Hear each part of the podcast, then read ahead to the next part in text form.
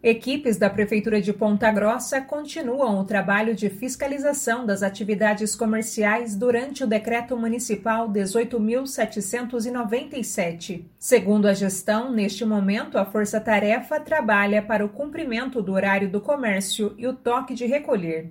Até o dia 29 de março, data que chegou ao fim as medidas mais restritivas no município, mais de 2 mil locais foram abordados e 14 multados.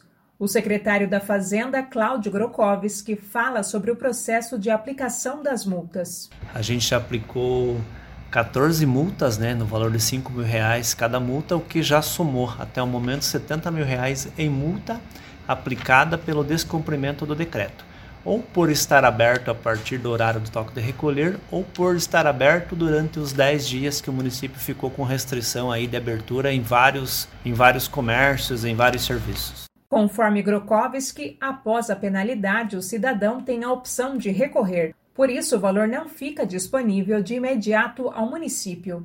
Quando a empresa ela é multada, ela tem todo um trâmite, primeiro de uma autodefesa, né, onde ela pode fazer uma defesa do que ela está é, achando que não está dentro da legalidade da multa, né? Essa defesa ela é analisada, né?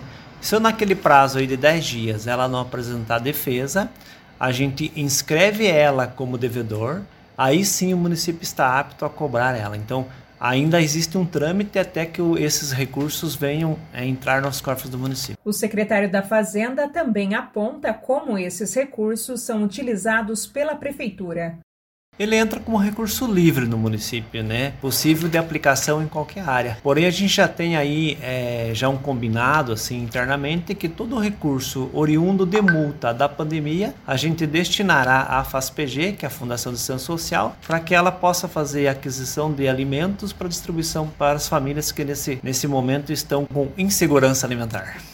O decreto municipal em vigor estabelece o horário especial para o comércio e o toque de recolher das 10 da noite às 5 da manhã até o dia 11 de abril.